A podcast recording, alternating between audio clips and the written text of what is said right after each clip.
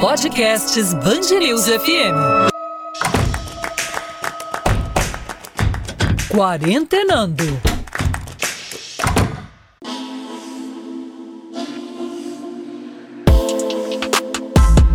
Bem-vinda, bem-vindo a mais um episódio do Quarentenando, o podcast da Band News FM sobre a pandemia do coronavírus. Eu sou a Gabriela Maier, apresentadora do Band News FM 2 a 2. Tô aqui mais uma vez para te trazer informações seguras e confiáveis sobre esse assunto e algumas reflexões que a gente precisa fazer. Hoje a gente vai falar sobre o impacto do coronavírus na população de rua. Os movimentos de populações de rua estão preocupados com a falta de atendimento a essas pessoas, faltam abrigos bem preparados, falta assistência de saúde. Edivaldo Gonçalves de Souza Souza é o nosso primeiro entrevistado. Ele é coordenador estadual do Movimento Nacional da População em Situação de Rua. Diz que a principal preocupação é com os locais de acolhimento. Os abrigos antigos têm belichos nos quartos, chegam a receber cerca de 100 pessoas em um mesmo cômodo, impossibilitando qualquer tentativa de distanciamento. Nessa entrevista, ele também me explicou que uma grande demanda da população de rua é que eles tenham garantia de acesso a respiradores, caso seja necessário, e que não sejam preteridos por viverem nas ruas.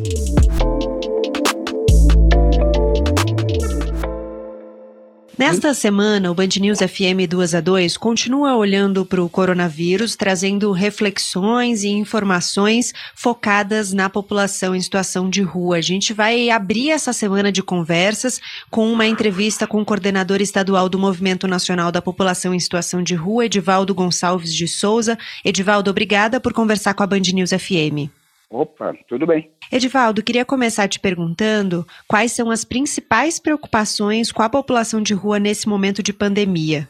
Ó, a principal preocupação que pegou a gente de surpresa, a parte da população de rua não consegue viver em um lugar fechado, gosta de ficar na rua, aquela coisa toda, e pegou a gente desprevenido. Não só a gente dos movimentos sociais que trabalham nessa área de direitos humanos, como pegou também o governo problema que está sendo o quê? Os abrigos anti, mais antigos, né, que não tem uma capacidade, não foi preparado para isso, é sistema de beliche e não tem como fazer uma distância de um metro e meio, como, como pede a OMS. E fora o que são espaços pequenos, que tem mais ou menos 80, 100 pessoas dentro dos abrigos. Como tem sido o atendimento? Tem atendimento médico para a população de rua? Foi fechado que os emergenciais ia ter um, uma pessoa da saúde para fazer o atendimento. Ia ter em cada equipamento uma pessoa da saúde, da Secretaria da Saúde, trabalhando também, junto com a população de rua na cidade de São Paulo, dentro dos abrigos. E pessoas passando na rua para fazer esse monitoramento, agentes de saúde ou médicos fazendo esse monitoramento, tem? Tá, tá tendo o consultório da rua, já faz um trabalho antigo, é responsável pelo atendimento médico, né? Eles passam aonde, aonde tem a movimentação, onde tem um atendimento. Fizeram agora os emergenciais, né? Abrigo emergenciais,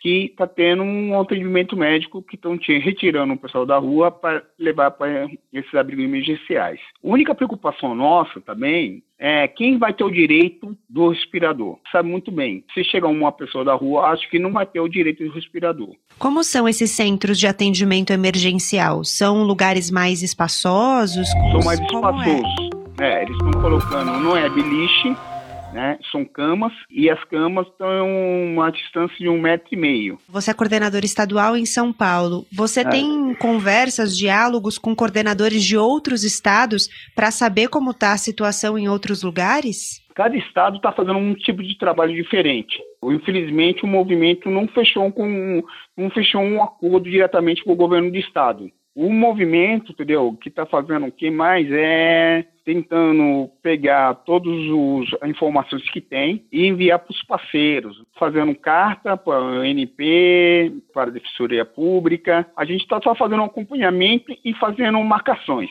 o que está acontecendo, junto com os parceiros. Tem os outros movimentos e entidades, né, como Rede Rua, é, a Ouvidoria da Defensoria Pública, o Movimento Estadual da População de Rua. E quais são as principais demandas de vocês? Ah, a demanda nossa, a garantia do respirador, a garantia de atendimento médico. A gente está brigando, pelo menos, porque a gente tem um problema muito sério com o SAMU. O SAMU nunca faz um resgate quando é a própria rua que o SAMU chega 8 horas, 6 horas depois para atender um, uma população de rua, um pop rua. Então, é garantir uma ambulância totalmente para a população de rua para ficar atento. E a população de rua já tem algumas questões de saúde que complicam na, no caso de infecção tem, pelo coronavírus? Tem, tem, tem. Tuberculose, tem, a gente tem muitos idosos na rua. A rua é, é uma máquina de fazer doença. Então, a rua já tem é, é, risco total. Muitos têm problema respiratório, respirador, bebe muito, então precisa ter uma atenção muito especial em cima da rua. A disseminação é maior porque eles são livres, né? Eles vivem em aglomeração, não tem essa coisa de, de afastamento.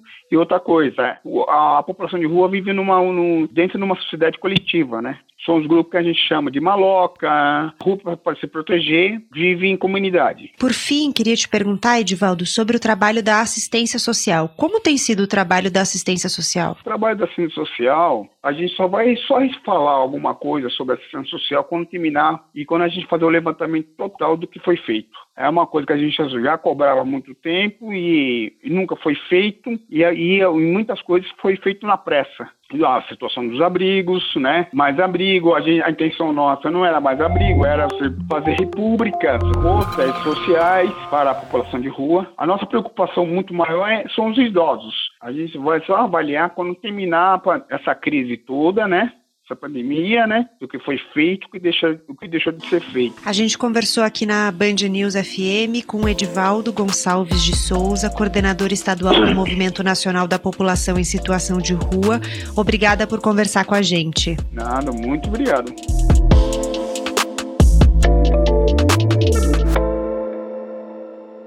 Bom, o Laboratório de Ensino e Pesquisa em Psicopatologia, Drogas e Sociedade da USP desenvolveu uma cartilha ou duas cartilhas para orientar os profissionais que trabalham com a população em situação de rua. Em uma delas, as diretrizes são focadas em tornar as informações de prevenção e cuidados acessíveis e orientar na outra os gestores na articulação de políticas públicas em várias áreas.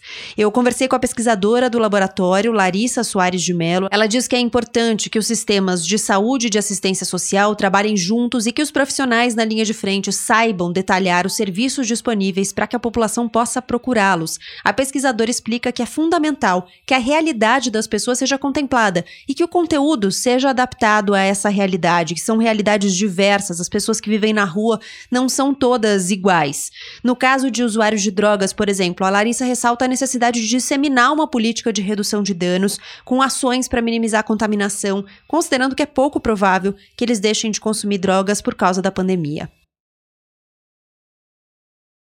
Nessa segunda reportagem que o Band News FM 2 a 2 leva ao ar, na semana que a gente tem a cobertura sobre o coronavírus voltada para a população em situação de rua, a gente vai falar sobre um manual feito pelo Laboratório de Ensino e Pesquisa em Psicopatologia, Drogas e Sociedade da USP para a abordagem das pessoas em situação de rua. A gente conversa agora com a pesquisadora do laboratório, Larissa Soares de Mello.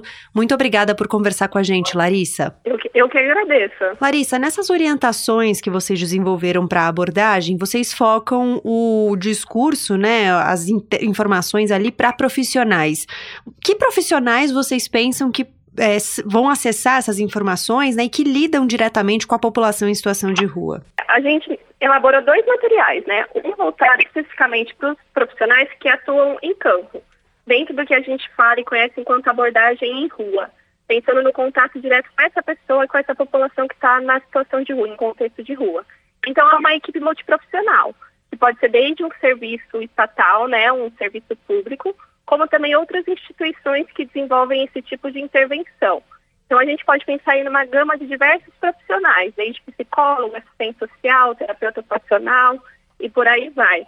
E ele serve principalmente para isso, né, para nortear e direcionar como que vão ser essas práticas, as abordagens de cuidado, principalmente nesse atual contexto que a gente está vivenciando. Uhum. E no outro material que você mencionou? O outro material, que é a segunda cartilha, que na verdade ela é uma adaptação, é uma tradução e uma adaptação da CDC norte-americana, é uma abordagem, é uma cartilha também de abordagem voltada né, para a população em situação de rua, mas é mais dentro da perspectiva de gestão, pensando mais nas organizações dos serviços que atuam com essa população. Quais são os espaços que a gente precisa estimular o cuidado dessa população? Quais os procedimentos que a gente pode ter. Então, ela já tem mais perspectiva voltada para a gestão desses serviços que atuam com a população em situação de rua. Eu quero entrar um pouquinho mais em cada uma delas, começar falando pela dos profissionais, porque vocês batem bastante na tecla da informação, né? Da importância de informar a população de rua. É, vocês falam, por exemplo, de prevenção, de informação sobre serviços disponíveis. O que você destacaria como mais relevante para que as pessoas estiver, tivessem né, armadas de boa informação? Eu acho que principalmente, né, ter uma fonte segura de informação é, a cartilha ela já tem esse objetivo de ofertar esse tipo de recurso para qualquer profissional, qualquer pessoa. Então, porque às vezes as pessoas pensam, né, no contexto de rua, eu acho que a principal ferramenta é poder ofertar para a pessoa que está no contexto de rua informação segura para que ela se previna, para que ela se proteja. Porque por mais que o serviço exista, a pessoa também precisa desenvolver esse nível de consciência para também se autocuidar, né? É, se cuidar desse momento que eu acho que está sendo de aprendizado, eu acho que para o mundo todo. Quais são as abordagens de cuidado que a pessoa precisa ter nesse contexto atual, principalmente nesse contexto de vulnerabilidade que é a rua. E tem algum caminho para deixar essa informação acessível? Sim, os profissionais, as, essas equipes, essas equipes que atuam em campo, é, normalmente, quais são as abordagens que elas fazem? São as abordagens da própria pessoa. Então, essa pessoa que está em contexto de rua, é, que ela está nos centros urbanos, que está carente de algum tipo de auxílio, né, e de acesso às vezes ao serviço de saúde, o profissional ele faz essa intermediação com a rede. Então ele leva esse tipo de intervenção, é, seja às vezes através de um kit de cuidado, de folders, folders informativos, mas principalmente através do diálogo, né? Porque o manejo nesse contexto de rua, o principal manejo é o vínculo. Então, o vínculo ele é permeado pela conversa. Então, é se aproximar dessa população, conversar com essa população, passar essas informações, é, oferecer um, um, material adaptado para esse contexto de rua. É muito comum adaptar esses materiais para serem distribuídos no contexto de rua para essa população então, são recursos que são utilizados normalmente. Vocês têm uma parte da cartilha dedicada a algumas, algumas informações que deveriam ser passadas a quem é usuário de drogas. A ideia é fazer uma redução de danos? Com certeza, porque como a gente está lidando com uma população de alta vulnerabilidade, né? Isso não significa que eles vão cessar o uso deles, mas que talvez eles consigam reduzir ou utilizar de outra forma para se colocar num risco menor. Isso tem a ver com a informação e com a conscientização.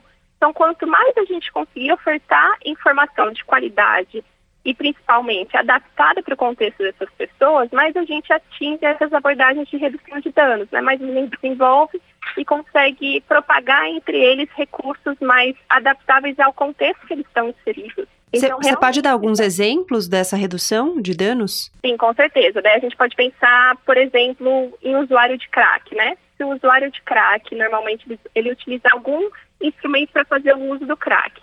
Se ele usa um cachimbo ou se ele usa uma lata, é muito comum deles compartilharem entre eles esses, esses objetos. Ou até a pessoa que é usuária de álcool.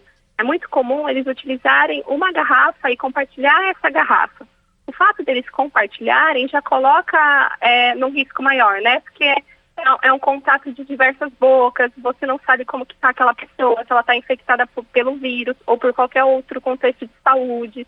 Então, são recursos que a gente vai abordando essa população falando da importância do uso individual. É, se essa pessoa vai fazer um uso de bebida alcoólica no contexto de rua, ela faça uso da própria garrafa e não compartilhe com outras pessoas. É, se ela tiver com uma garrafa no contexto de rua e ela tiver acessibilidade a uma pia, onde ela consiga lavar a mão com sabão, que ela também higiene, higienize né, esse produto que ela está utilizando.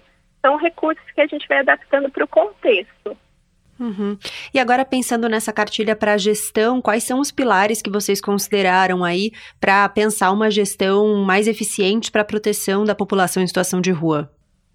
é a articulação entre as políticas. Então, lembrar sempre que para a gente trabalhar a população de rua, a gente precisa principalmente trabalhar a articulação das políticas públicas de cuidado, pensando tanto dentro da saúde como da assistência social. E a cartilha vai trazendo essas possibilidades, né? O desenvolvimento de um comitê específico voltado para atuações com a população em situação de rua em período de Covid-19, é, como que os serviços podem se organizar para conseguir fazer o atendimento dessa população mais vulnerável, co como que esses gestores desses serviços podem organizar o funcionamento desse serviço para conseguir ofertar é, maior recursos e, e, fornecer, eu acho que práticas mais preventivas e de maior cuidado para essa população. Então, sempre pensar dessa ótica mais ampliada, como que a gente precisa articular as políticas e desenvolver esses serviços para esse período que a gente está vivendo. E como é que a gente une as duas cartilhas? Como fazer para que a gestão tenha uma comunicação eficiente com os profissionais, né, que atuam diretamente ali na linha de frente, para que esses profissionais tenham uma comunicação eficiente, por sua vez, com a população de rua? É disseminar essas cartilhas é, para toda a equipe. Então, a partir do momento que eu estou dentro de um serviço, eu trabalho na gestão desse serviço, eu sou gestora específica dessa, dessa vamos pensar, de um serviço de de acolhimento à população em situação de rua e que eu tenho diversos profissionais que atuam em diversas frentes, a partir do momento que eu disponibilizo uma cartilha dessa para que toda a equipe tenha acesso, para que a equipe se aprimore através dessas informações, é uma forma de você disseminar e também adaptar e aprimorar é, o trabalho desses profissionais, né? Ofertando melhor recurso e, e também, eu acho que deixando-os mais seguros da própria atuação nesse momento de muita incerteza. Para a gente terminar, eu queria só entrar em um ponto específico da cartilha para os profissionais em que vocês falam da importância de informar sobre serviços disponíveis, né? Que serviços são esses? Você falou de uma integração de rede, várias frentes aí atuando juntas. Que serviços são esses? Qual a importância dos profissionais conhecerem esses serviços? Normalmente, os municípios eles, eles dispõem de uma rede de atendimento e normalmente de serviços públicos. A gente também tem, às vezes, uma união de serviços de organização civil, né, da sociedade civil, e que eles complementam uma rede de cuidados. Mas, principalmente, quando a gente pensa numa rede voltada para atendimento da população em situação de rua, a gente pensa na articulação, como eu disse antes, né, tanto da saúde como da assistência social. Dentro da saúde, a gente pensa muito, principalmente, no consultório na rua. Consultório na rua, que é a equipe que atua ali no campo, no dia a dia, com essa população dentro da perspectiva de saúde. E na assistência social, a gente tem principalmente os serviços de acolhimento institucional, né, que normalmente são os abrigos, as casas de passagem e também o centro POC, que é o centro de referência para atendimento à população em situação de rua. Então, essas normalmente que a maioria dos municípios é, elas possuem esses recursos normalmente no território e são serviços que normalmente se articulam ou precisam se articular para desenvolver esse tipo de prática. Então, quando a cartilha propõe né, essa articulação, e esse conhecimento dessa rede é para conseguir deixar de domínio público mesmo, né? De informar para essa população, para informar para a rede de cuidado que aquele município dispõe desse serviço, que esse serviço está articulado com aquele outro serviço e assim por diante. Para que as pessoas saibam também onde elas podem comer, dormir, né, e tudo mais. Exatamente, principalmente por isso. Se a gente pensar principalmente na população em situação de rua, que é o público-alvo, a gente, quanto mais informação a gente fornece para eles, eles sabem aonde recorrer. Não, não depende só da ida do profissional a campo, mas também da busca dessa pessoa que está no contexto de rua, ele vai em busca, né, que é conhecido como demanda espontânea, a esse serviço de atendimento. Se ele chegar em determinado horário, em determinado espaço, ele vai ter acesso a uma refeição, a um banho, a um atendimento, à saúde e por aí vai. Queria muito agradecer a participação da Larissa Soares de Mello, pesquisadora do Laboratório de Ensino e Pesquisa em Psicopatologia, Drogas e Sociedade da Universidade de São Paulo. Larissa, obrigada mais uma vez pela gentileza. Até uma próxima oportunidade. Eu que agradeço. Bom, chegamos ao fim de mais um episódio do Quarentenando. No próximo episódio a gente continua nesse tema e aí a gente vai conversar com duas pessoas que trabalham com a população em situação de rua há muitos anos e contam agora quais têm sido as emergências nesse momento de pandemia. Se você gostou desse episódio, compartilha. Contribua para que outras pessoas também tenham acesso a informações confiáveis, informações seguras, informações de fontes que você conhece e que você sabe que tem muito cuidado com o que trazem para você. Vamos juntos continuar refletindo para que a gente possa atravessar esse momento melhor. A gente se encontra no próximo episódio. Obrigada pela sua companhia. Fique bem, continue quarentenando com a gente e não se esqueça de lavar as mãos.